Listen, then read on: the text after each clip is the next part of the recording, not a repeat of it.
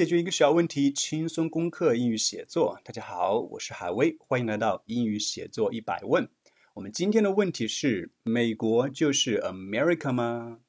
嘿，为什么要讲这个问题呢？因为最近在帮一个客户润色他的英文演讲稿，然后发现整篇都是 America 啊，我看得非常的难受，不舒服呀。哎，生活中如果我经常听到别人讲 America 的话，用它来指代美国，那我的第一个反应就是 Are you a primary schooler？你是不是还在念小学呢？如果你还在念小学，你用 America 就可以理解啊，因为你的英语词汇还不够丰富，你的阅历还没有到。第二个原因，我觉得用 America 去指代美国，反复的指代美国呢不太好，是因为呢 America 还有别的意思。它可以指美洲，也就是我们的几大陆，对不对？It's a continent，一个大陆，一个洲。因此，我们有北美和南美洲的说法，叫做 North America 和 South America，北美洲和南美洲。所以，当你讲 America 的时候，容易引起别人的一个误解哈。如果你是大学生了，或者是如果你生活中接触到一些呢老外了，那么你就有义务去学一些更加精准的、更加专业的说法。这也是我们今天这集节目的任务。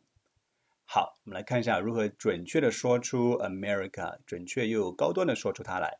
那首先来看美国的全称，它的全称是 The United States of America，对吧？美利坚合众国，这个这个太太复杂了，把它摊开了就是 The United States of America。这是为什么？我们经常看它的缩写是 USA。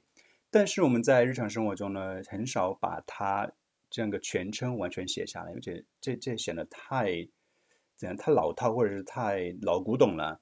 相反呢，我们在正式的场合，比如说国际的新闻呐，呃，国际会议上面以及国外的刊物上面呢，我们经常把美国说成 The United States 就好了，The United States 就可以了。当然这个 T 可以不不用大写啊，就是这边输入的时候。系统自动给我来个大写了。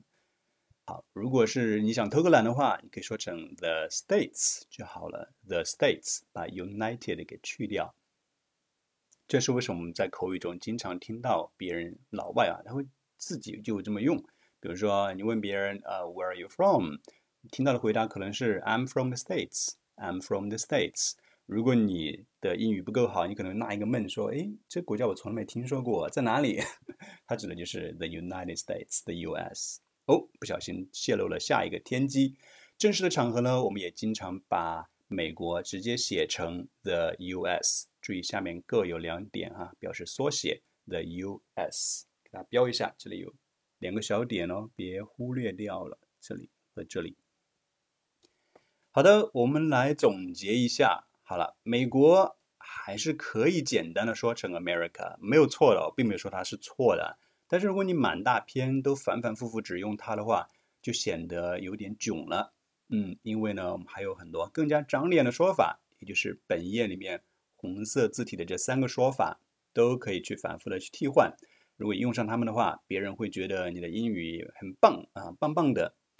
Okay, folks, that's all for this episode. Hope you enjoyed it. I will see you soon. Bye bye.